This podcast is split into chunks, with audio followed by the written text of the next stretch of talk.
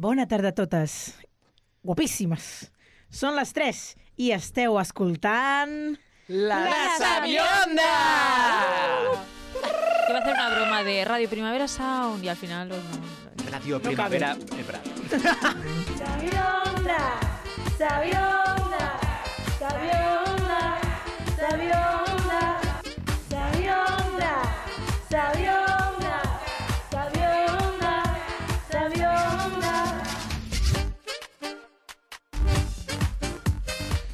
Bueno, bueno, bueno, aquí estamos otra semana más con el mismo equipo de la semana anterior, la verdad, porque mira, nos gustó muchísimo, así que vamos a repetir. Tuvimos un buen bonding y fue como vamos allá. Sí, sí, sí, así que buenas tardes, Aleix Salas.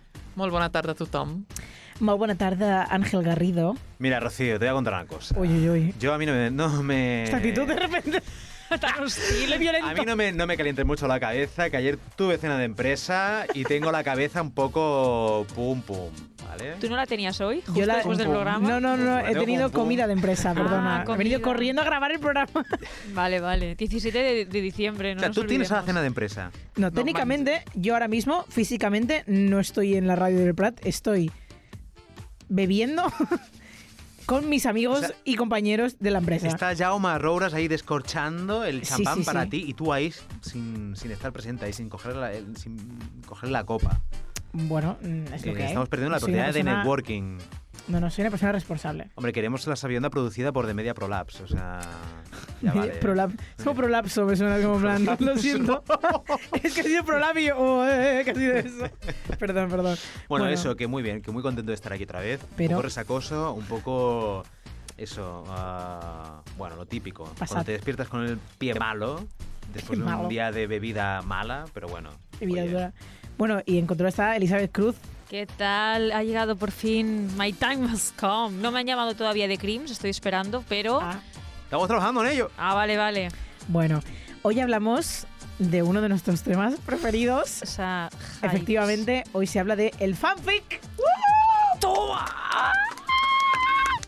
Bueno, para mi madre que está escuchando este programa le voy a explicar lo que es el fanfic un momento y luego seguimos, ¿vale?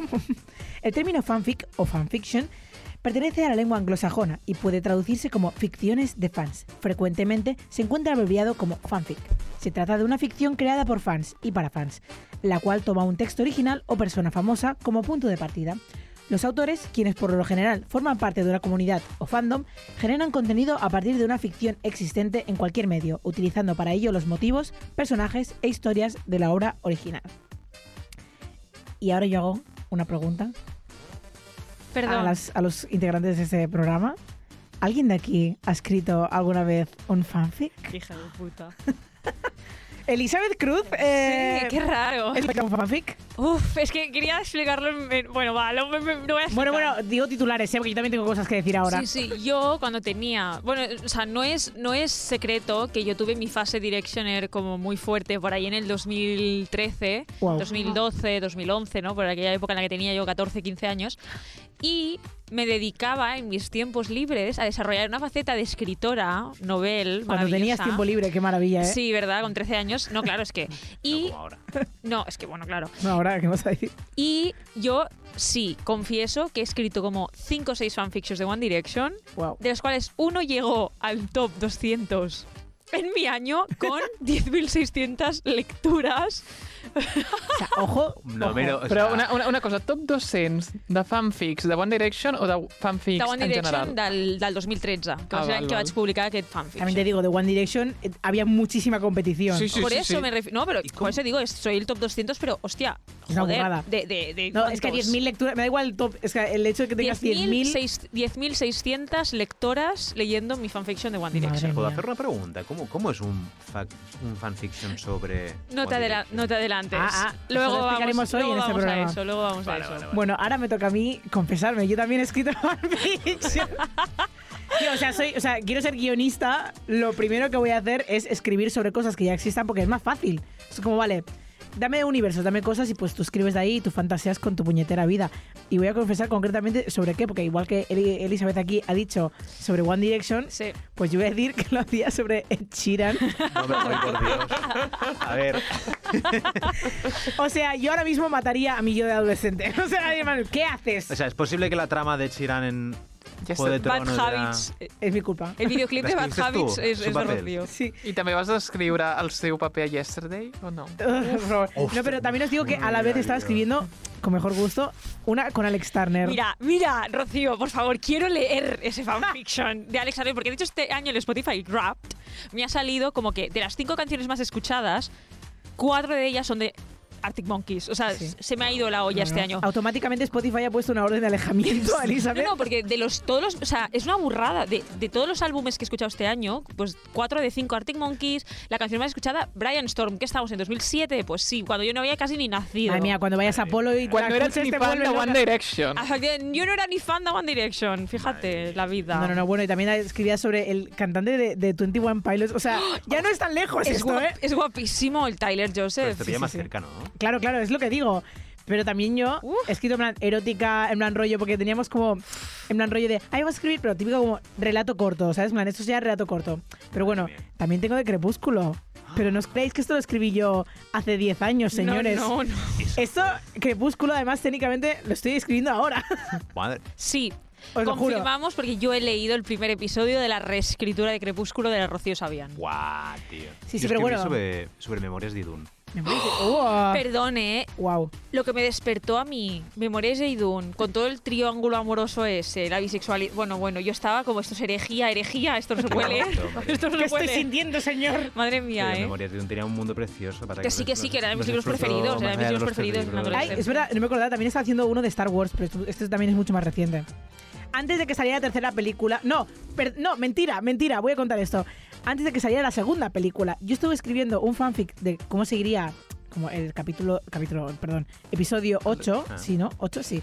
Eh, y yo estuve escribiendo pues como el, el guion de lo que yo me imaginaría y tal, no sé qué tal. Y yo lo había titulado, os juro que no había nada de información en ese momento, os juro esto, de las Jedi.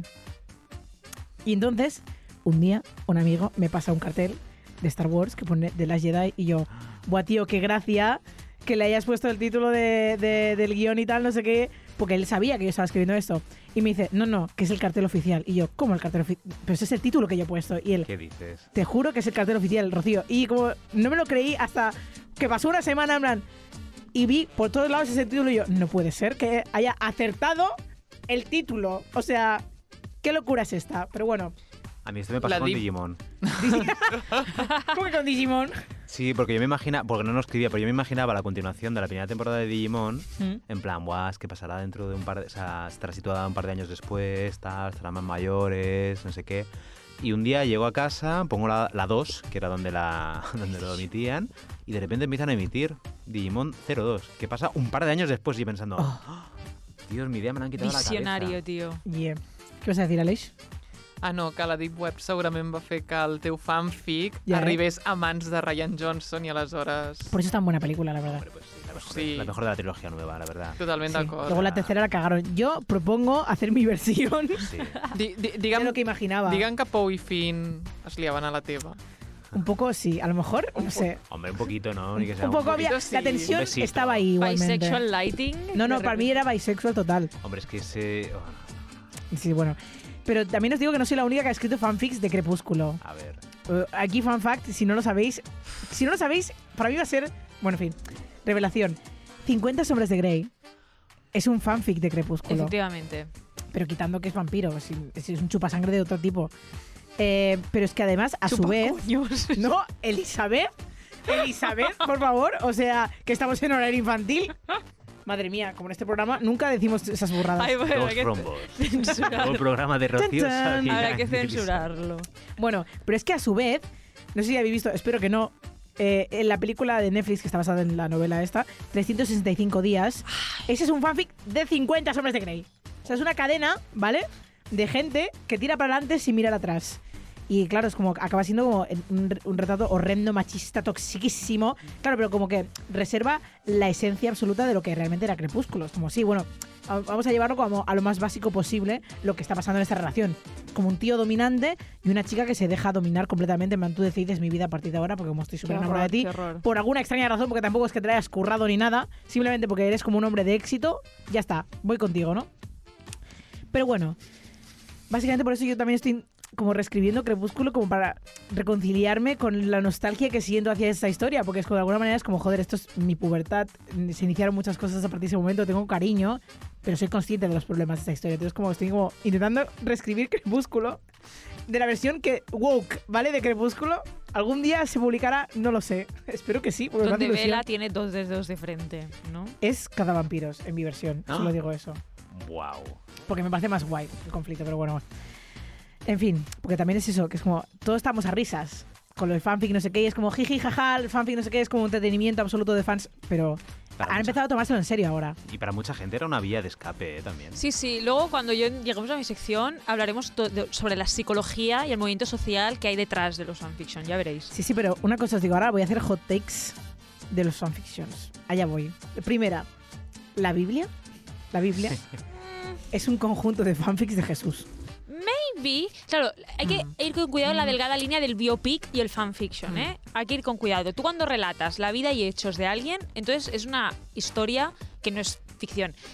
Quien crea o no la Biblia, eso ya vamos a... Yo quiero decir, no podemos confundir un biopic de alguien, una historia y tal, con un fanfiction.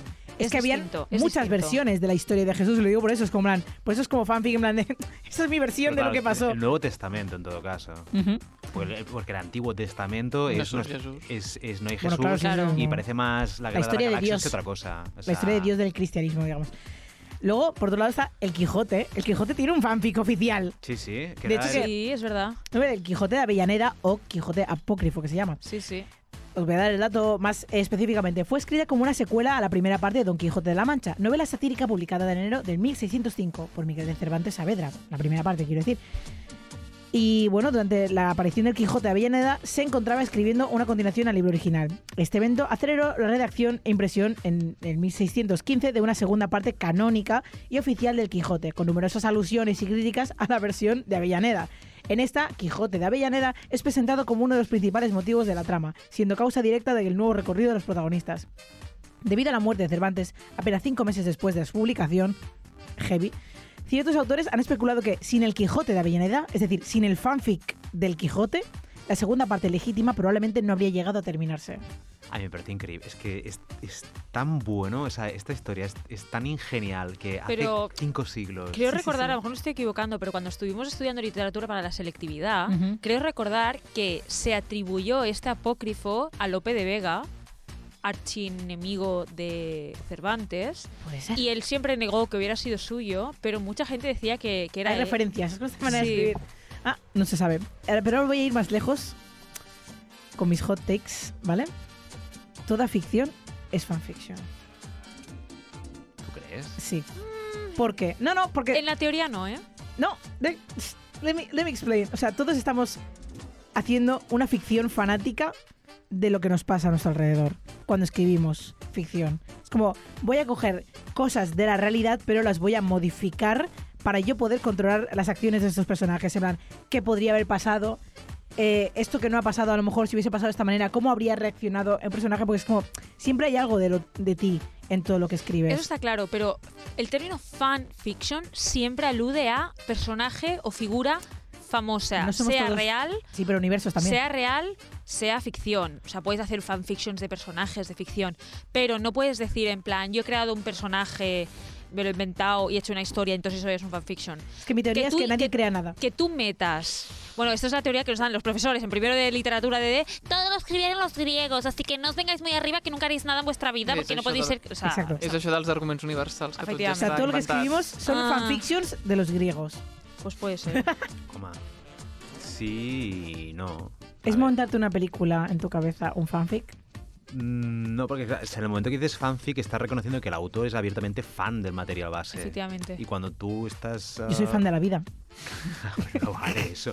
Bueno, y el que tiene depresión y escribe los tex- mm, textos del romanticismo, no sé.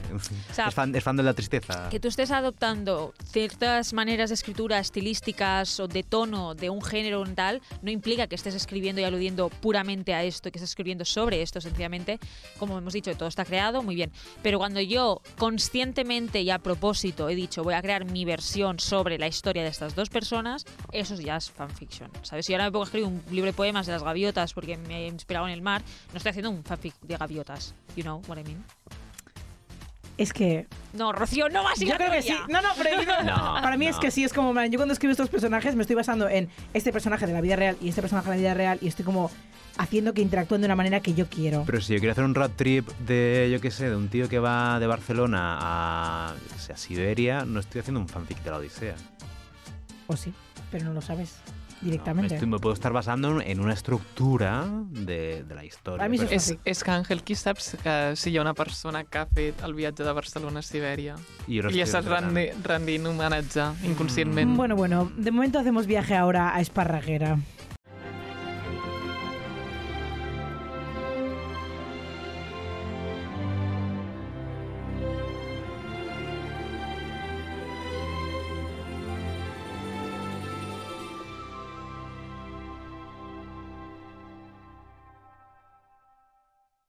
Pues en Esparraguera eh, tenemos mm, varias cosillas, entre ellas, por ejemplo, Espárragos. Espárragos, sí. Alex eh, comenta con una foto del camión de la basura. Un aplauso para el genio que planificó las rutas de recogida de basuras a la hora de entrada de los colegios. Uh. ¡Ole! ¡Hurra! Esos niños oliendo. Y entonces dice otro, Jordi dice, hombre, se ahorra en nocturnidad. Y Nuria dice, si van Dani, també us queixeu. Que es como, claro, es como el ruido por la noche de los, de los camiones. Si van por la mañana, porque me molesta para ir al trabajo. Si van un poco más tarde de la hora punta, porque me molesta para entrar los niños a colegio. Y es como nunca será buen horario para todos, como dice Y aquí. un Carmen. fanfiction sobre basureros. Oye, una serie sobre basureros a lo mejor es interesante. Oh, oh, Ojo, ¿eh? oh. Para que Podemos encuentres hacer a la basura. El, el, Baraja- recicla. el Barajas y el Paco León en Aida no eran basureros, pues mira, fanfiction de ellos. No, tío. Bueno, un cámara café, pero de basurero. Eh, van a sacar la peli de Cámara de Café en marzo, ¿eh? Sí. Ya, pero. Buah, Ah, yo haría fanfics de cámara café si pudiese ahora. O sea, uf. No, total. Vale. Y ahora cuando se me cargue la siguiente publicación, vale. Eh, tenemos otra publicación de gente haciendo fotos a avispas, que ya nos dijo Ferran la semana pasada, en plan. Hace dos semanas. Hace- oh, sí, ¡uh! Madre mía, cómo tengo la cabeza. Nena, es que el tiempo La pasa volando. Navidad. Ah, no, que ese sea yo. sí, sí, sí. Eh, bueno, que, que hay una, una, una. mm, No me sale ahora. Una. mm, Una Una- colmena. Una col- no, no. un- Una plaga. Una visita. Sí, gracias. Una visita masiva de Vienen de turismo, tío. Nos estamos extinguiendo, pero vamos a Esparraguera a echar un par de... Y te dice Hugo, ni te molestes en llamar a nadie. Tengo un huerto. El verano pasado estuve llamando al ayuntamiento, a los rurales. Vamos, a todos los sitios que me decían. Resultado, se pasaban la pelota los unos a los otros y ni se han dignado a mirar si hay algún avispero por la zona. Así que cuando llega el buen tiempo hay avispas de estar por el huerto. Vale, entonces Israel dice, pobrecitas, no hacen nada si no se les molesta. Buscan comida. Entonces Xavier es el típico que te contesta, pues llévatelas tú a tu casa. Es como, Si tanto te gusta. Vota Ciudadanos, Xavier. Ay, Dios mío, sí, sí, sí. ¿Qué, qué opinará de los inmigrantes? Ah, no sé. Si tanto te gustan, quédatelo. Bueno. que los en tu casa, sí. Sí, sí. Mari eh, ha escrito una publicación muy larga, os voy a resumir, que eh, ella estaba en el Capravo y básicamente en el Capravo están regalando plantas de Navidad. de estas de- Perdona. Sí, sí, sí. Ay, Sí, Chica, que, por una. que se ve que había una persona pues que, que estaba en caja y tal y que viene como con el, el carnet de, de- ¿cómo se llama? Así, carnet con la tarjeta de servicios sociales y es como que a esta persona no se le ha dado la planta y ella dice, pues es una discriminación, ¿qué pasa? No. Porque no puede pagar lo que puede pagar el resto, no se está dando la planta y la gente en plan le dice Rosa, no es por nada, pero es porque seguramente se está dando solo a la gente que tiene la tarjeta del Capravo. O sea, no es porque lo que te gastes tú, sino porque seas socio, que tampoco tienes que pagar nada, socio del Capravo y tal. Y yo me pregunto, ¿por qué nosotras, Elizabeth Cruz No tenemos- y yo, no tenemos que somos socios Somos del Capravo? socios del Capravo, es verdad. Pues no sé, algo Quiero mi planta de Navidad. Pues vamos a por ella mañana, por la mañana. No, corriendo, sí, sí. Vale, y último ya, corriendo, en plan, Julie, que es que me ha hecho mucha risa, o sea, estaba sola eh, eh, haciendo esta, esta sección y me he reído, en plan, eh, en voz alta muchísimo. Dice, señor alcalde, me he dado un porrazo de la hostia contra una basura en Cancumellas, porque no hay luz. Le he pegado un bombazo a mi rodilla que no sé si estoy andando o flotando. La madre que lo parió. Y en plan, pues parte médico y, y puedes pedir indemnización. Y dice, jaja, no me lo digas dos veces, que me parto hasta la crisma por unas monedas. Género porro de Spotify.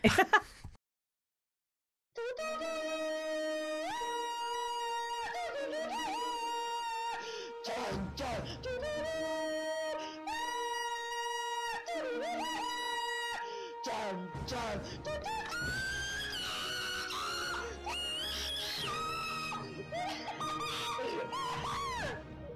Molt bé, doncs tornem un altre cop a Desgarridor. ¡Ole! ¿Qué tal? Una semana Mol- más, ¿eh? Doblete. ¿Cómo, cómo llevas la Doblete. resaca? A ver. A ver, un poco mal, la verdad. O sea, todo hay que decirlo. Vienen las cenas navideñas, uno se pasa con la bebida y...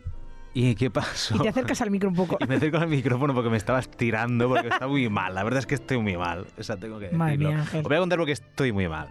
Eh, como sabéis, pues bueno, ah, COVID, ¿no? Entonces las cenas de empresa pues se han reducido Una cosa, mucho. avisa. O sea, eso se avisa antes de encerrarnos en una sala contigo, digo. No pasa nada. Porque yo, mi cena de empresa ha sido yo solo en casa, trincándome una botella de whisky. Oh, no. Así que ese ha sido... Ángel, no. Ha sido como el gag de Lisa Simpson celebrando su cumpleaños sola. No sé si lo tenéis en mente. Cumpleaños. Sé muy feliz, Lisa. Vale. Total. Hoy os voy a explicar una historia. Una historia. No tiene nada que ver con el Baix Llobregat, no tiene nada que ver con, ah, con, con, con lo que sucede por aquí cerca. Oh. Pero ah, Eli, la- bueno, Eli no. Eh, el otro día, cuando, el otro último programa, cuando hablamos de los hot, de, del, del- Hot takes. de hot takes, no. Hot Cuando hablamos de Gabá, cuando hablamos de sí, de Gabá, hablamos de Gabá, hablamos de Russell Crowe. Efectivamente. Y eso me recordó una bellísima historia de la secuela de Gladiator. Oh. ¿Vale? Ahora mismo, se, hace poco, como que se rumorea, se anuncia de que hay una secuela de Gladiator en acción, en, en producción. Bueno, no sabemos nada. El caso es que mucho antes, unos 10 años antes, en 2009, 2010, eh, se pensó una secuela de Gladiator. Se pensó una secuela de Gladiator y fue escrita por ni más ni menos que Nick Cave. Perdona. What? ¿Cómo que Nick Cave? Pero el mismísimo. O sea, no Nick Nicolas Cage, Nick Cave, el cantante, músico. And the Bad Seeds. Exactamente. O sea, todo esto nace porque, bueno, en 2021, La mala los. Oscars, eh, bueno, eh, Gladiator como que arrasó en su momento. Sí. Hombre, peliculón que todos hemos visto en Historia del Arte porque tiene muchísimo que ver. Sí, sí. En historia del arte, ¿la has visto? Hombre, y bueno, en Historia de historia Cultura general. Clásica que le llamábamos. no, latín, mía. latín, perdón. Creo que En la- no, en latín. la vimos en latín. Ai, jo mai, mai me la van posar al col·le, per A tampoco. A, a mí me pusieron la de la de la Menábar, la de Ágora. Ágora. Sí, sí. Ahora. Pues bueno. Ujú. Ahí pusieron para... Iba a decir plats bruts. No. me, pusieron, me pusieron pa negra Vale. Pa negra. en catalán. y Pero- nadie entendía nada de pero- lo que estaban Pero diciendo. en pan negra, pero, pero con, Oye, con latín. Porque hablaban en catalán. Un día tenemos No, en catalán. Ah, vale, vale. No que me la pusieron en idioma catalán, sino que me pusieron en, en la clase de catalán. L'excusa és que català havien de posar una pel·li en català i ja està. Ya Eh, molt bé. Bueno, la profesora no Un volia día trabajar. haremos sección de películas que se pasan en, En el colegio. para, para por favor, ¿eh? momentos Cadena de favores, ¿la habéis visto? Hombre, por supuesto. Sí. por Guau. supuesto. Wow. Por supuesto. ¡Qué horror! En la asignatura de valores de tutoría la vimos. Madre mía. Bueno, lo que voy diciendo, eh, Gladiator triunfó en 2001 y en su momento se pensó en hacer una precuela. Porque claro, esa Precuela. película, quien haya visto Gladiator sabe que, eh, bueno, una secuela como tal, Ajá. pues... Puedes eh, spoiler, es una película del 2000. Quiero decir, quien no la ha visto Tothom ja l'ha vist. Qui no l'ha vist? es su problema. Al o sea, la al hoyo. Exacto. El Vale, protagonista muere, el antagonista muere, todo el mundo muere. Pero tan, es tan poético, tío. Está tan bien hecho. Oh, oh, oh. Sí, sí, sí. Eni a tope. Total, piensan en hacer una precuela, pero bueno, en aquel momento una precuela se, bueno, se antojaba bastante difícil. Pasan los años y Ridley Scott contra- eh, contacta con Nick Cave y le explica, oye, ah, ¿Pero por qué con Nick Cave? O sea, ¿cuál es el moto? Tenía bastante pasión por él. parece Ah, vale, ser. pues fan. Vale, vale. Eh, Como Taylor, como Taylor Swift que llama a Bon Iver en plan, soy fan de Bon Iver, voy a colaborar con él porque soy famosa. Hola, por favor. Me parece estupendo. Eh, Nick Cave, que toca junto a su banda The Bad Seeds, el mismo que el cantante. Eh, aunque había realizado algunos guiones y había hecho alguna película, él no tenía mucha experiencia en, guiones audiovisuales. Total. eh, a Cave la idea de hacer un guion sobre Gladiator 2 le parece genial. Y le pregunta a Russell Crowe, oye, mm, ¿pero tú no te mueres al final de la película? Y a, lo que Crowe responde, sí, a ver cómo lo solucionas. En plan, eh, este no es mi problema. Venga, Leo. Entonces, pues bueno, Cave, eh, mm, con, con tal lienzo en blanco delante de él, dice, bueno, pues tengo infinitas posibilidades. Eh, Cave se pasa los siguientes meses, incluso años, ilusionado, jugando con la idea de un proyecto con, con infinitas posibilidades. Guau.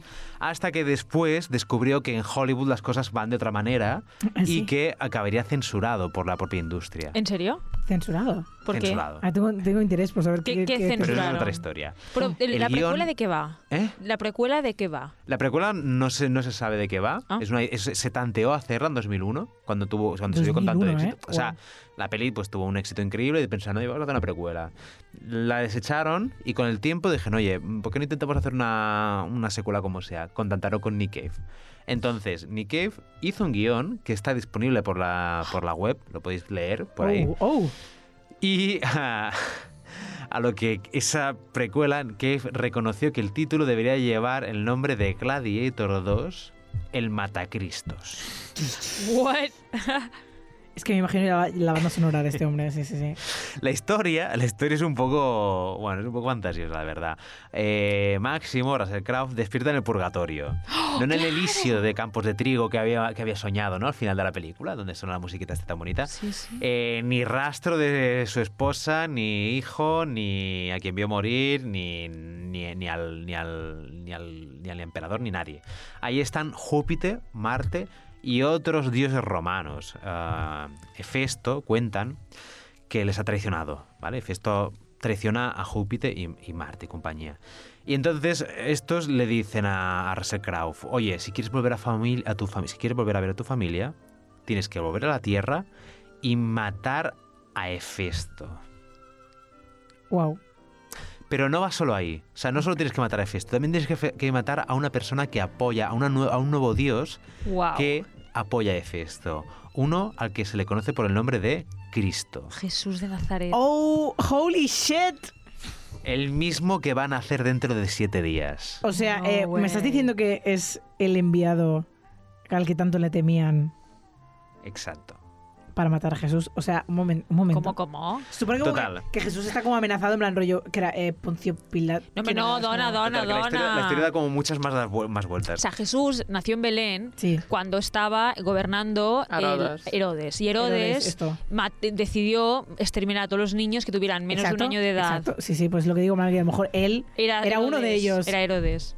Total, Sí. Máximo, humano otra vez, aparece teletransportado en la Roma de 20 años después de su muerte, ¿vale? Que ahora gobierna con terror Lucio, el sobrino del, del anterior. Ah, eh, pero no era emperador. bueno, era woke, Lucio. Ahora ¿Eh? ya no es woke. No, Ah. parece ser que no. No, lo No, siento. no, parece, Elisa. parece ser que gobierna con terror, lo siento mucho.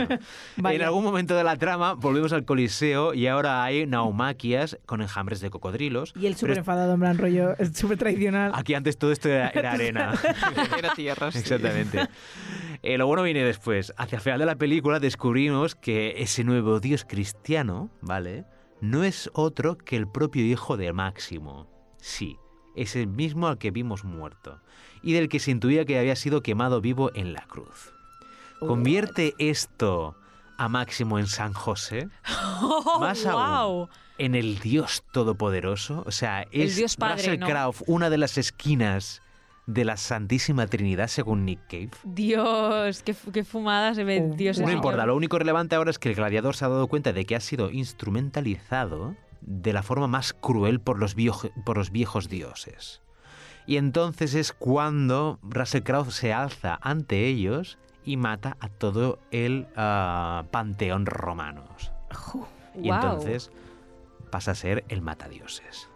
Wow. Eh, Pero no es dia el Matacristo. sí, pero esto no tiene mucho sentido, la verdad. Por eso lo se hizo. Eh, Me exactamente. encantaria ver la, cara del productor. Hi ha un error de coherència en el. Entonces, no, no, pero es que va más allá, va más allá. Un momento. La cosa, la La cosa sigue todavía, es que, que es muy recombolesco, perdonad, es, es muy recombolesco. O sea, ¿A que sigue? luego sigue y Nick Cave mete viajes en el tiempo. Toma. ¿Vale? O más sea, Máximo. Doctor Who. Sí. Eh, Máximo debe librar una batalla contra los dioses a través de los siglos. Tiene que viajar a la época de las cruzadas, tiene que ir a matar nazis, pasaremos incluso por eh, la guerra de Vietnam y tendrá que cruzar toda la historia. Será la guerra personificada. Wow. Eh, Yo creo que van a intentar justificar los crímenes Hay de la momento- historia con todo lo hizo Russell Crowe. Es como Se puede culpar a un tío. Tiene que luchar en todas las guerras Gemelas posibles. fue Russell Crowe, ¿no? ¿Sabes? Se supone que eh, la peli como que acaba con Russell Crowe, bueno, con Máximo en el Pentágono, en la época actual, Pero bueno. en una especie de sala Pero, fría. pero vamos a ver. ¿Cuántas ¿Dónde? pelic- O sea, eso es querer hacer todas las películas posibles Al con Russell Crowe en una, en plan rollo, es la única oportunidad que tengo Al, para al Pentàgon Russell l'11 Crowe. de setembre de 2001, potser? Puede ser. ¿Dónde Pero se este ve a señor no Russell le Crowe explota la hablando cabeza de viendo cosas con- tan futuristas. Un señor que viene de la Roma del siglo I, es que Es no entiendo. increíble. O sea, No, es- no. Es una historia que es increíble. Però és que és Déu, està capacitat per... Claro. Ah, bueno, La claro, película todo supuestamente acabaría con Russell Crowe en el Pentágono hablando con lo que se sospecha sería el presidente de los Estados Unidos o el asesor de defensa de los Estados Unidos. Wow. Dando a entender que Russell Crowe como que maneja la guerra en ese momento. Wow. Todo esto porque viene.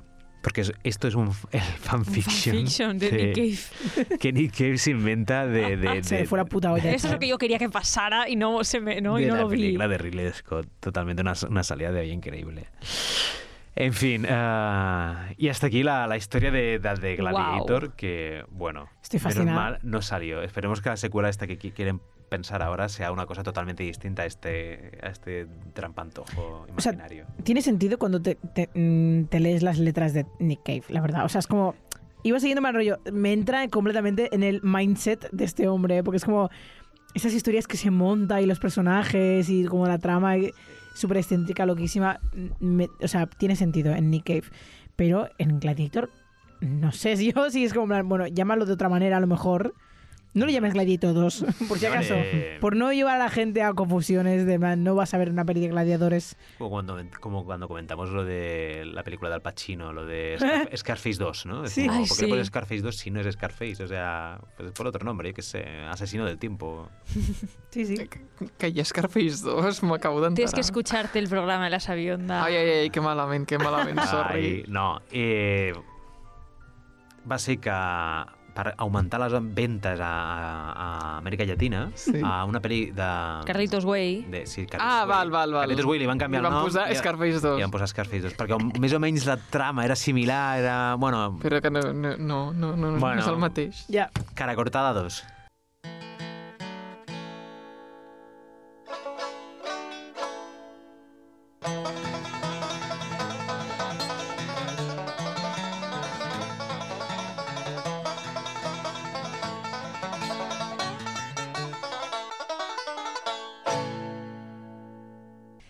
I ara toca a esculturals avui, amb Elisabeth Cruz. Sí, sí, avui deixem de banda la bústia de suggerències perquè es que de verdad yo, sigo en shock, ¿vale? Es que no os podéis llegar ni a imaginar la ilusión que me hace poder hablar de este tema en la Sabionda. Es mi tema. O sea, todo lo que tenga que ver con fandoms, obsesiones, loquitas. O sea, yo en 2013 fui más que una fan, fui una hooligan, ¿me entiendes? O sea, yo me hubiera pegado con la gente. No, es broma, pero, pero Bueno.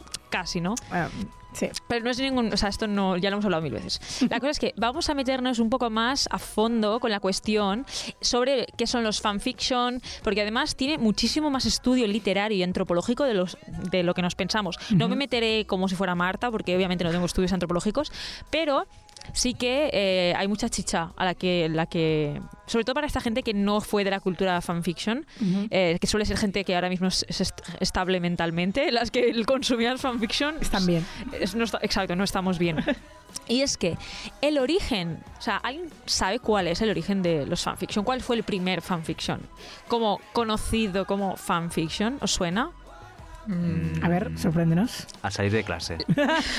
No, no, la cosa es que, si, o sea, si més no, la era digital obviamente lo ha hecho mucho más fructífero, ¿no? Pero en el cuarto Congreso Internacional sobre Análisis Fílmico que se hizo en la Universidad Juan Carlos I de Castellón, se habló sobre el origen de los fanfiction, ¿vale? Y hablaban los mediadores sobre que a- alrededor de la década de los años 60 se comienzan a popularizar los primeros fanfictions a través de piezas como los fanzines, a través del papel y los primeros fanfictions que se reconocen, según Jen Roderick, que es una persona que estudió eh, alrededor del 66 y el 69 todo este fenómeno, dice que eh, el fenómeno se empezó a hacer a través de la serie de televisión Star Trek, ya que sea, las primeras publicaciones de fanzine fueron eh, de Star Trek. De hecho, adjunto fotos de, de los fanfiction, de los fanzine originales de, de- aquella época, como el Spock, Spokanolia, que fue un fanzine, eh, no tengo ni idea de, de qué va, porque es que no vi Star Trek, del 67. O sea que seguramente el hombre hetero fue la primera persona en, creer, en crear los fanfiction y ahora tantos se ríen ellos de chavalas que lo hacen. Pues seguramente. Esto es como los, o sea, los hooligans precisamente de, de o sea, de, de equipos de fútbol, que es como en plan, Totalmente. te ridiculizan por ir a hacer cola durante unos días a un concierto y ellos eh, se cargan ciudades enteras. Cuando pierde su equipo. O sea, perdona, o sea, Sí. yo al menos respeto el mobiliario, ¿sabes? Total, total, total. Entonces saltamos directamente a lo que es la era digital, ¿no? Y a las primeras internets, etcétera, etcétera. Entonces eh, la lectura del fanzine original pasa a ser el fanzine eh, literario, ¿no? Ya no, se, ya no se hacen tantos dibujos como se hacían en los fanzines, sino que directamente pasamos a la escritura propia de, como una novela, ¿no? Eh, ¿Por qué? Pues porque nos llega a todas las, aquellas personas que tenemos internet una herramienta en la que todos podemos hacer cultura. O sea, no solo unos cuantos privilegiados que sepan dibujar, unos cuantos privilegiados que puedan comprar estos fanzines, porque además, claro, el fanzine que hacían los fans se pasaba de boca a boca, de mano a mano. Oye, amigo, toma, ya, eh, tú vas a un tu colega que en una convención de estas de fans y tú vas repartiendo folletos, pero claro, ¿qué alcance tiene eso? Si tú estás en el Comic Con del 65 de Ohio, de Missouri, o como- ¿a- ¿qué, qué alcance real tiene? ¿no? Pues con la era digital pues se populariza muchísimo el llegar a millones de millones de millones de trillones de usuarios. La cosa es que todos conocemos lo que son los fake trailers, los recuts, los mashups de canciones, que al fin y al cabo todos son creaciones de fans de, de lo que consumen. Pues obviamente el fanfiction está en esta categoría, en esta parte de esta rama de la cultura fan popularizada sobre todo por la gente más adolescente, piensa que consumimos todos O el sea, fanfiction. tú consideras como los fanfics, los remixes. No, no lo de considero obras. yo, lo considera, o sea, estudios Sí, y, sí. y ya digo, es que he sacado mucho de Carmen Morán, que es una persona que estudia el estudio antropológico y social de los... Mm. Tiene un montón de artículos de divulgativos alrededor de esos temas. De hecho, es una chica em, de la Universidad de Valladolid que hizo un doctorado puramente de esto y, y hablaba de Buah, esto de... Qué guay, ¿eh? también estudiar sobre fanfics. Sí, sí, no, es súper chulo su, su tesis. Obviamente no me la he leído entera porque es larguísima, pero sí que me estuve leyendo unos capítulos para preparar la sección y había pues muchísimas información. Realmente todo lo que estoy sacando aquí es o de la conferencia esa de Castellón o de, de Carmen, de la tesis de Carmen. Entonces, mi definición de fanfiction, un poco, eh, los fanfiction son la victoria de la clase obrera versus la literatura tradicional. ¿Por qué? Porque antes, y- y sigue pasando muchas veces ahora, ¿quién puede publicar un libro? El que tiene medios, dinero para auto, muchas veces para autoeditarse, ¿no? Que tiene tiempo para que tiene también. tiempo, que puede no, no vivir de un trabajo propiamente, lo que decimos como un trabajo corriente, porque puedes dedicar como todo su tiempo en escribir. Pues el fanfiction termina con esto, porque al fin y al cabo el fanfiction tú lo cuelgas en internet gratuitamente, cualquier persona pues puedes tener cualquier tipo de consumidor puede leerte, cualquier está a la bast- a la de tu tom, como quien tiene un Bandcamp o como quien tiene cualquier, o sea, es como cuando decimos la, creación de que, o sea, la- el hecho de que ahora todos podamos acceder a una cámara de grabación, o sea, el fenómeno youtuber nace de esto precisamente, de que ahora todos podemos ser creadores de contenido audiovisual porque tenemos al abasto mm, técnicas y materiales que hasta entonces, no teníamos. ¿Por qué solo hacían películas en el 50 la gente que tenía cámaras de cine? Porque no existía la cámara digital individual, ¿no? Y ahora todos podemos hacer cine realmente, ¿no? Es la batalla de la clase, o sea, es la, la victoria de la clase obrera de poder ser generador de contenido audiovisual como las grandes esferas y los ricos, ¿no? Entonces, em, los fanfictions. em, espera, que ya me he perdido en mi guion. A ver, los fanfictions, Cuatro páginas. sí, claro, es que, no, de sin- verdad, Sin espacios. sin espacios, sin respirar, sin comas, porque de verdad es que me flipa. Se, luego haré un disclaimer, ¿vale? Al, al respecto del. que ya lo has mencionado un poco al principio, tú, Rocía, todo el tema de los machismos y todo esto, que Mm. ya, lo- ya iremos ahí luego, pero. Em, los fanfictions no tienen que ir contra la literatura tradicional. De hecho, mucha gente la considera ya como una rama más, como un género literario más de la nueva era digital y de los nuevos medios. Y yo seré siempre fiel defensora de los fanfics. Yo me lo pasé muy bien en mi adolescencia leyéndolos y escribiéndolos. Ujú. Y yo siempre me lo tomé como una herramienta de práctica para total. futura creadora de contenido. Yo ahora mismo soy una persona que estudia comunicación audiovisual, me encanta escribir, estamos en fase de desarrollo con Rocío de una serie y es como... Info. Sí, no, pero me refiero que nunca fue tiempo perdido, ni una ridiculez hacer ello. Yo al menos me siento súper orgullosa de que sí, una chorrada lo que yo escribía con 13 años, por supuesto que era una chorrada. Pero tienes que hacer una chorra primero para luego ser bueno, claro. Efectivamente, es, yo, es como una pura una práctica que cualquier persona pues puede, puede hacer. Eh, entonces, sigamos. Em, así. Por otro lado, podemos hablar de fanfiction cuando entramos en el área digital porque es realmente cualquier libro donde figure algún personaje de otra saga, o sea, ¿cuál, qué- cuál es la teoría del fanfiction? Lo que decíamos antes. Un fanfiction se crea cuando tú creas como fan de algo, una saga, un libro, un personaje de ficción, un personaje real, y tú creas tu propia versión de lo que ha vivido este personaje. Que no, no significa, es una reinterpretación de lo que tú quisieras que hubiera sucedido. Entonces, Rocío antes nos ha hablado de eh, eh, eh, casos como Af- After, bueno, no sé si has mencionado No, After. No, pero sí. Bueno, After, no sé si os suena que fue este bombazo que salió en Sí. 2000. Es que ni me acuerdo porque yo me acuerdo de leer el original en, en la aplicación. Pues una trilogía, ¿no? Sí, After, Before y bla, bla, bla.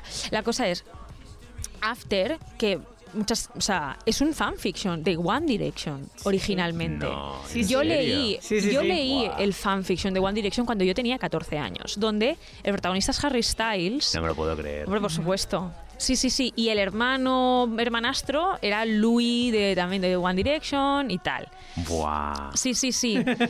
50 sombras de Grey, como ha comentado Rocío, es una reinterpretación de la saga de Crepúsculo. Como decía, sin vampiros, pero porque no estamos emulando el hecho de que es vampiro, sino las, La dinámica de la poder. dinámica de poder entre personajes. Entonces, yo quería re- recalcar además que no hace falta irnos tan lejos y cruzar, cruzar el charco para conocer fanfictions, porque realmente, por ejemplo, el otro día estuve escuchando el podcast de, de Crims, porque ya... Vaya, no. No me lo esperaba. No, no, me encanta, pero es que... ¿Qué te hay- gusta, Cream? Ah, un poquito, solo un poquito.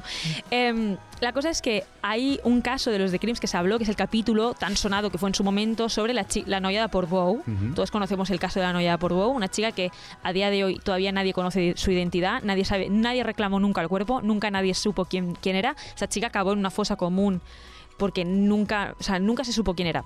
Wow. Pues el jefe de la policía que estuvo investigando el caso de la noya de Portbou, Rafael Jiménez, si no me no recuerdo mal, sí, Rafael Jiménez, escribió un libro y le dio un pasado a la noya de Portbou. Wow. No me lo puedo Y creer. tiene un libro que se llama eh, La novia ahorcada en el país del viento, porque este eh, Portbou, en la zona de la Lampurdá, donde corren tantos vientos, lo de la historia esta de que el viento, de, el viento de la tramuntana te vuelve loco, pues realmente esto es un fanfic. Rafael Jiménez con esa tristeza que él explicaba en las entrevistas cuando hablaba de su libro de nunca supimos quién era esta chica ni qué pasado tenía, no sabíamos prácticamente ni de qué país era, sabíamos que era nórdica, no sabíamos nada más.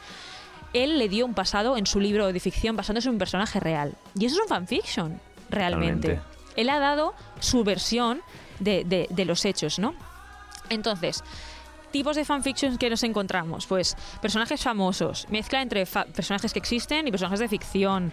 Eh, o sea, es que no hay límites, es que en fanfiction puedes crear, o sea, no hay normas, eso es la, la maravilla del fanfiction, no hay unas reglas estipuladas. ¿Os imagináis? Harry Esto, esto Styles. solo me da la razón a mí. Yo solo lo digo. O sea, Esto os solo me da la razón a mí. ¿Os imagináis Harry Styles de One Direction en una película de Marvel? Ah, sí, ¿no? ¿No- ¿Te lo imaginas? ¿Te lo imaginas No. así? ¿Habéis visto qué, qué, qué- qué fan- qué- qué ficción, eh? Yo te voy a decir una cosa, Sí, sí. yo voy a ver Eternals porque sale Harry Styles, ¿eh? ya te lo digo, o sea, por supuesto. Todavía Em, dice eso hace, hace un mes que dice eso. ¿no? sí, bueno, es que, chica, no tengo tiempo, o sea, mm, no tengo No lo tiempo. vas a ver, Entonces, saltar, eh? Ja està. Otros personajes, o sea, mm, tema, eso, fanfictions. Hay fanfictions que se crean puramente a través de un, de un ambiente, de un lugar fantástico, basado, pues, por ejemplo, me encanta el mundo de- del Señor de los Anillos, pues yo voy a crear un fanfiction basado en la Tierra Media del Señor de los Basado. Anillos.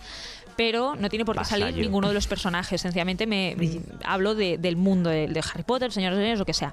Y a mí los fanfictions que más me gustaban personalmente eran aquellos donde tú eras la protagonista. Your Name. Your name, ¿sabes? To- Todo eso suena, ¿no? El, cuando escribíamos la Y barra, o sea, el nombre del personaje Sí. principal nunca, te- o sea, nunca tenía nombre. Tú leías y te leías con tu nombre porque ponían una Y, un slash y una N. Y en, y en castellano era una T, un slash y una N, Claro. tu nombre. Ay, ¿Te acuerdas como el, el- que me acuerdo, me acuerdo del chaval este que imi- imitaba los, los fanfictions en TikTok? Sí, sí, sí. sí. Y le mira, le mira intensamente a los ojos. Your name. Sí. O decía en plan, palito, ¿qué haces aquí? Sí, sí. Ponía el barra baja a veces que ponía en plan rollo, Claro, en ese espacio está estás tu tú. nombre. Como- Y tú- me sacaba muchísimo a mí eso. A mí, cuando leía fanfictions, es que me volvía loca. En plan, es que es un libro que directamente soy yo el personaje. No estoy leyendo sobre un personaje que le pasan cosas, sino que soy yo ese mismo personaje que puedo estar viviendo en esta Pero ficción. a mí eso me daba rabia cuando lo ¿Sabes? leía, porque era como rollo, no, ponle un nombre, si yo me voy a imaginar que soy yo, no pasa nada. Bueno, es- es- es- eso es el estilo del fanfiction que no tiene otra literatura tradicional. Sí, ¿Qué, sí. qué otros libros tienen esto? Pues el género literario del fanfiction tiene esta cosa que no tienen otros géneros literarios, que es que tú pasas a ser el, el protagonista de la historia. Transparentemente, sí, sí. Sí, sí. Y es que, bueno, es que esto era, o sea, el fanfiction es el libre albedrío de, o sea, de, de la literatura. Porque, o sea, nos han dado personajes, o sea, no hay, o sea, porque lo que decíamos, no hay normas, a veces no había ni normas ortográficas, porque si os leéis Bueno, es que, a ver, claro, es como, claro, no hay editores tampoco, ¿qué esperabas? o sea, era una barbaridad, era una barbaridad lo, que llegabas a leer. En cualquier caso, encontramos en fanfiction mezclas de narradores, constantemente el uso del POV, que era tan famoso. Pop. Ha vuelto, el, el pop ha vuelto, que ahora todo el mundo hace los, los memes del POV. El POV nos lo leíamos ya cuando teníamos 13 años con la coña Expertas. de... Sí, totalmente. POV, este personaje, de repente había POV de otro personaje y luego había un narrador omnisciente Random. out of nowhere. O sea, Sí, sí, sí. es una Buah. fantasía. Es como, ahora me interesa que sepas esto de esta persona, con lo cual, como no lo construí desde el principio pensando en eso, Claro ahora no. tengo que meterte el O sea, POV. El fanfiction es una creación constante al minuto de lo que se te va ocurriendo. Lo que, o sea, no hay una previsión de Hay- escritura. Había un tweet de recopilación de, de, de gente como que estaba escribiendo fanfics y que lo hacían como en, en momentos de crisis de su vida, en plan como a pesar de cualquier cosa ellos subían un capítulo nuevo y, y un rollo diciendo, perdona chicos que no haya publicado mucho tiempo, que estaba en la cárcel, no sé qué. Sí, sí, sí, sí. Brutal. No Hay, algunos fanfictions que son incluso dramaturgia teatral, es decir, anulan totalmente las descripciones de espacios y de personajes y van directamente al diálogo. A lo importante. Es otro tipo de fanfiction que también, o sea, es tan amplia realmente lo que hay. Eh, no sé si lo ibas a mencionar, eh, creo que no, pero eh, los fanfictions, no sé si os acordáis de OT. Sí. ¿Os acordáis de esos fanfictions? Déjame, que llegue ahí, Vale. déjame que llegue ahí, que traigo una captura de pantalla de un fanfiction Vale. de, de- de- no de OT, pero por ahí va. Vale. Entonces, disclaimer, disclaimer antes de continuar. Eh, sobre todo, mm, darnos cuenta que muchas veces los fanfictions son creados por niñas de 13, 14, 15 años con un sentido crítico de la vida todavía en pleno desarrollo, donde han consumido sobre todo contenido audiovisual heteropatriarcal. Y pasa lo que pasa. Y pasa lo que pasa y hay realmente historias como la de After, que es... O sea, es lo peor que... O sea, yo con 13 años, y no pasa nada y lo digo porque me pasaba, yo con 13 años me pensaba que era romántico lo que pasaba Claro, en lo After. típico, es como... Que una persona te maltrate psicológicamente, una persona que te hable mal, que Te te, arrastre, que te aísle de tus amigos, Sí, sí. para mí eso era romántico porque significaba que él quería estar contigo y que iba a hacerlo cualquier cosa por Y esto es uno de los mm, rasgos máximos de, de los fanfictions. Y, y es así. Y entonces, bueno, es de toda una cal y una de arena. Yo, por ejemplo, con- nunca escribí novela erótica de fanfiction porque me daba mucha vergüenza, pero las leía, ¿Qué- seguramente. Sí. A mí no. ¿Esa risa qué? A ver. Porque yo, a mí no me daba vergüenza ninguna. Pero también porque no, no iba impartiendo... De hecho, ahora que me acuerdo, yo escribí no, un fanfic, es como eh, intentaba como estar escribiendo, practicaba la escritura en el colegio, entonces como escribí como sobre lo que me estaba pasando en el colegio y tal, cambiando los nombres de la gente del colegio y tal, pero yo se lo pasaba a gente del colegio esto. O sea, Rocío un poco como Pretty Little Liars, pero... Pero acá, o sea, pero descubiertamente me rollo, soy yo la que está escribiendo esa mierda. Sí, sí. Y entonces como yo rajaba de alguno.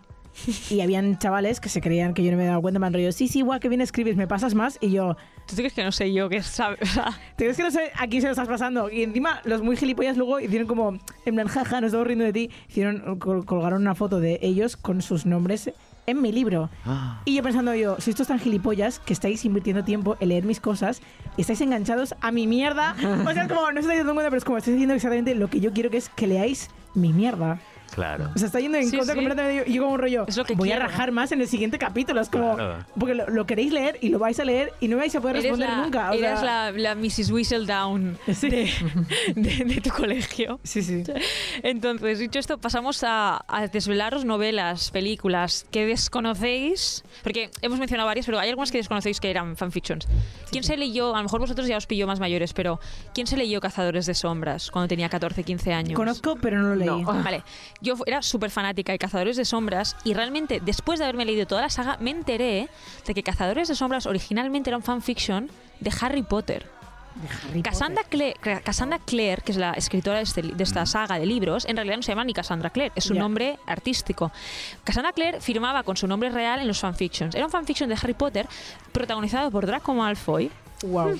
famosísimo fanfiction que se conocía como The Draco Trilogy y la trama se centraba básicamente en el triángulo amoroso donde Draco y Harry peleaban por el amor de Hermione y la atención de Hermione. Una ¿En cosa. Que realmente, Draco. Que realmente es cazadores, cazadores de sombras, es esto, básicamente. Los dos protagonistas que luchan por el amor de, de la chica. De hecho, hubo como cuando se publicaron las novelas, hubo muchísimo em, Revuelo. revuelo, eh, tema derecho, hasta qué punto es igual, uno es igual a Harry Potter, bla, bla, bla. bla. Luego, la, fa- la famosísima saga del trono de cristal, ¿os acordáis? No, No. Bueno. este lo conozco. Dame info. Famosísima. No, no, es que, bueno, perdona, es ver, de los sí, sí, libros, sí. las sagas más vendidas en, en el mundo, que hace competencia directa a Harry Potter, ¿verdad? Trono de Cristal tiene como seis o siete libros, yo ya he perdido la cuenta porque se han publicado muchísimos, Wow. em, de esta famosa asesina despiadada que intenta cargarse al príncipe del pueblo para eh, comprar su libertad y no sé qué. Pero es que está basado en el cuento de la Cenicienta, este libro. wow. Bueno, Y pero no ya era de cristal. Y era un fanfiction Mm, sí, no. eh, tercer ejemplo, un ejemplo que a Rocío le va a encantar, The Kissing Booth, que aquí somos súper fans de... O sea, no- Es que esta mierda me encanta. es una putísima mierda que realmente nos gusta mucho ver. Hemos visto, hemos hecho hasta quedadas para ver The Kissing Booth en casa. En plan, la- se este- estrena la tercera temporada. Por un momento, es como me había olvidado que habíamos visto la tercera. Claro, claro. Hicimos un evento especial para ver la tercera de Kissing Booth, porque además sale en Jacob Elordi, que es, es que es guapísimo, por favor. Sí. Y el Taylor, el Taylor este Pérez, que es que me vuelve loca. The Kissing Booth es un libro eh, de Wattpad, que Wattpad es una de las plataformas principales donde se, se cuelgan los fanfictions. Y también llegó a muchísimos fans, la gente se volvió loca y Netflix produjo esto como película de un, de un fanfiction de Wattpad, literalmente. ¿De qué? O sea, ¿qué, ¿cuál era la referencia al fanfiction? El no, no salgo, no caigo ahora. No lo, no lo he sabido encontrar, pero es un fanfiction. Es- Claro, es como quiero saber. no, no ¿En lo leí, ya me pillo de mayor, no leí el Kissing Booth original. Sí, sí.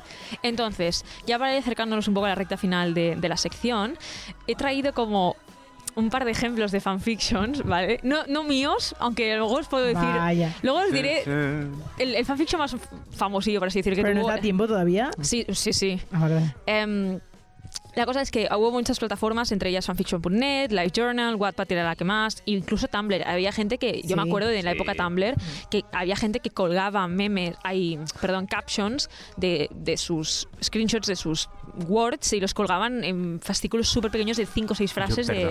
pero yo, yo me acuerdo de leer, eh, de leer mm, fanfiction en Fotolog. Sí, por Guau. ejemplo, O o sea, cualquier, cualquier, guau. era cualquier Sí, red sí, sí. social donde Early pudieras internet. colgar. o sea, Ahora internet, o sea. hay fanfictions en Twitter. Yo el otro día estuve siguiendo un hilo de un fanfiction de Beyoncé donde tú TikTok. eras en Beyoncé donde tú eras la, la- la asistente personal de Beyoncé y entonces Ah, podías sí. escoger podías escoger en tu, tu futuro en plan Beyoncé te pide desayuno ¿qué le das de desayunar? clica en este tweet o sea te van enlazando tweets ¿Y qué le puedes dar de desayuno de pues Beyoncé? había como dos opciones, o carbohidratos a tope o frutita. Entonces Frutita, yo pillé, frutita, claro. vale, pues yo que fui gilipollas, yo pillé carbohidratos porque ¿Cómo pensé, tía, hay que quemarlos. O sea, la tía está Es baila, Beyoncé. la tía baila, salta, Claro, vale. claro, pues es cuando piqué carbohidratos me decía, chica, estás despedida, se acabó tu historia. Ah, Hombre, a ver, tío. era- yo duré muchísimo ojo. más. Yo duré muchísimo más, sí, por sí. favor. Pero guau, pero como un Súper de frívolo, ¿eh? O sea, pensé que iba a enseñar- iba a enseñarte una lección moral o algo así, pero no, veo que que... va. No, no, que va, que va. que va. Superficial. Pues Sí, este primer ejemplo que os traigo es que me ha hecho muchísima gracia, ¿vale? Lo encontré hace muchísimo tiempo y me ha costado muchísimo reencontrarlo. Pero hay un fanfiction eh, basado en personajes de del Sálvame Deluxe. que... Sí. Entonces os pongo un poco en contexto de esta historia. Se llama Attack on Gemeliers. Atacan Atacan Gemeliers. Gemeliers. Ataque con gemel. O sea, Y va sobre un poco el malévolo plan que tiene Lidia Lozano para deshacerse de los Gemeliers, ¿vale? Entonces, eh, el, su malévolo plan es con una hélice de, eh, de helicóptero cargarse a los Gemeliers, ¿Pero ¿vale? Pero es como me, me pensaba en rollo, pues hundirle la carrera, en plan, de repente una hélice de helicóptero. Pero súper burro. Y el, y el, y el fanfiction eh, va, va así. Espera, tengo que hacerlo grande. ataque que con no. gemeliers. Sí, tío. sí. Dice, el equipo del Sálvame se subió en el helicóptero pilotado por Lidia Lozano, mientras sonaba la música del equipo A para dar ambiente a la situación. Iban a saltar, pero cuando llegó el momento, Rosa Muédano. dice, me dan miedo las alturas. Jorge Javier Vázquez, pero si el plan lo has propuesto tú, Rosa. Se, se mea muy fuerte, aunque la situación no sea la idónea para mearse encima. Rosa dice, ya, pero es que no me, había, no me había percatado hasta el momento, Jorge Javier. Pues ahora te tiras entre risas. Y Rosa, Entre risas. ¡No! ¡Es mi momento! ¡No quiero! Todo emulando el helicóptero de supervivientes donde se tienen que tirar para empezar. Qué fuerte, tío. Después de una hora rechistando, Linia- Lidia le dejó los mandos del helicóptero a Víctor Sandoval para dar una demostración de cómo se debía hacer un buen salto. Quitó de inmediato a Rosa y a Jorge de en medio porque molestaban y saltó. Saltó mientras pronunciaba su grito de guerra, un grito que dejaba claro que los gemeliers había que cargárselos. ¡Por Charlie! Que es este famoso meme de... Qué fuerte. Hay todo un lore del Sálvame Deluxe. Hay alguien a- o sea, escribiendo memes de- del Sálvame. Me encanta que haya una- un Simarillion de, del Sálvame, ¿sabes? En plan, todo empezó con Basile. Sí, sí, Dios, sí, oh. sí. Qué maravilla. Hay otro, hay otro fanfiction que no lo voy a leer entero, pero es larguísimo. Pero es un fanfiction que mezcla Crepúsculo con Isabel Pantoja, Joder. oh. ¿Cómo? ¿Cómo? Que se llama Marinero de Luces. Por favor, procede.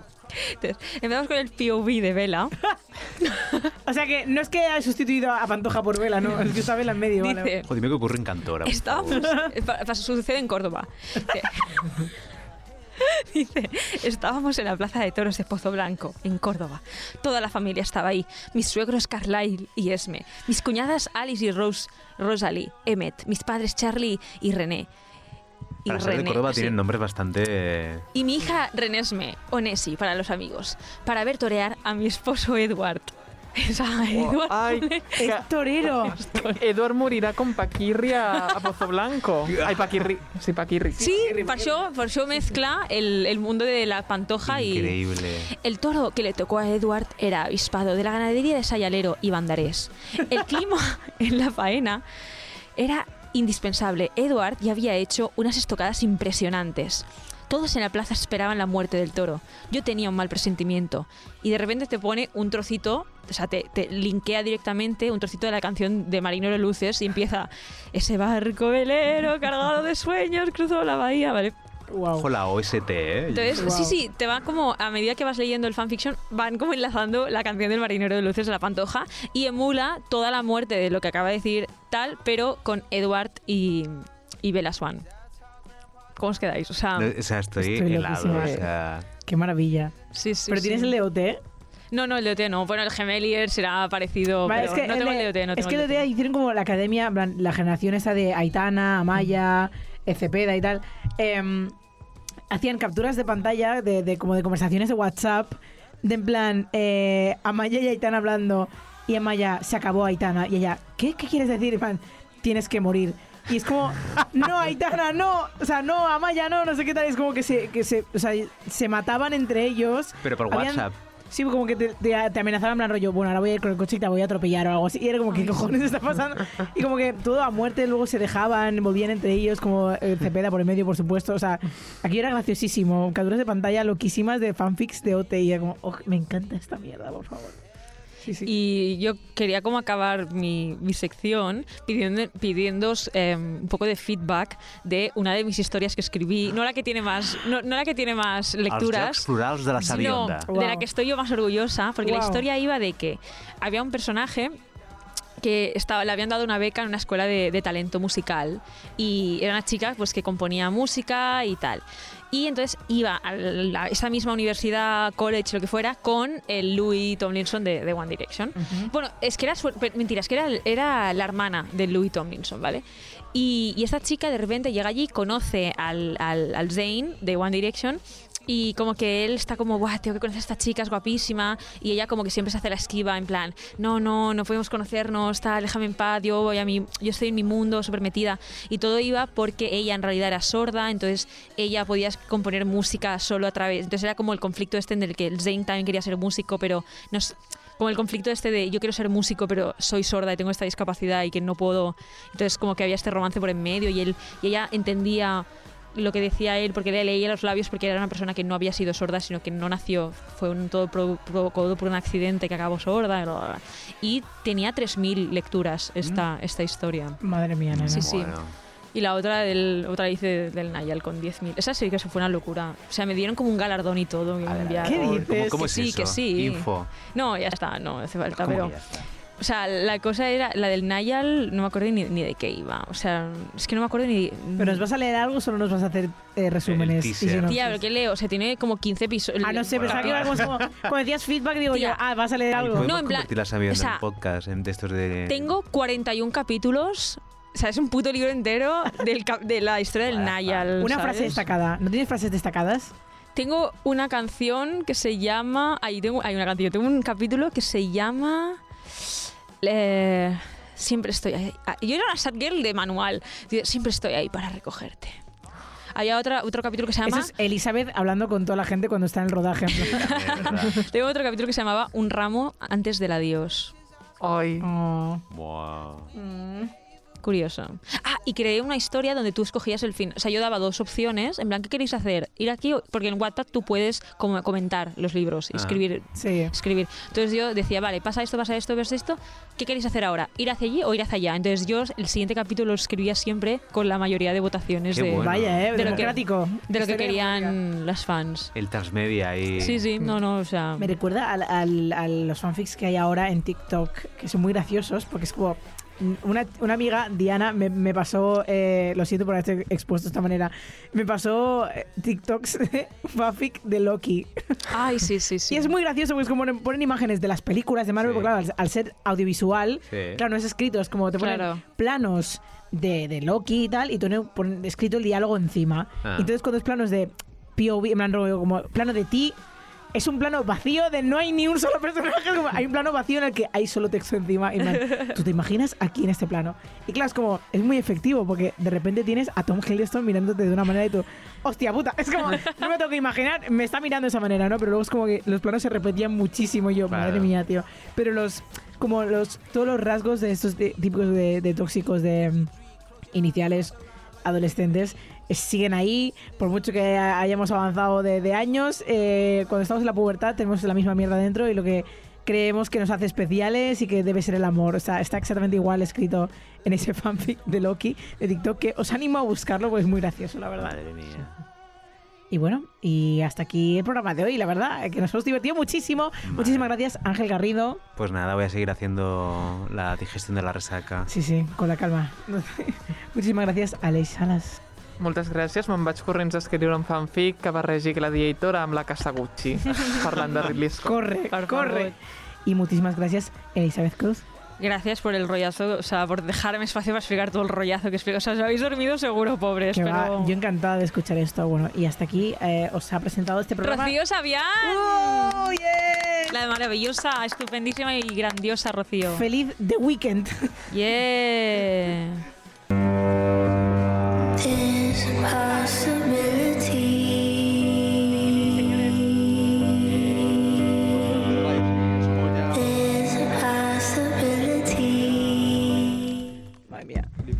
Damn. nada.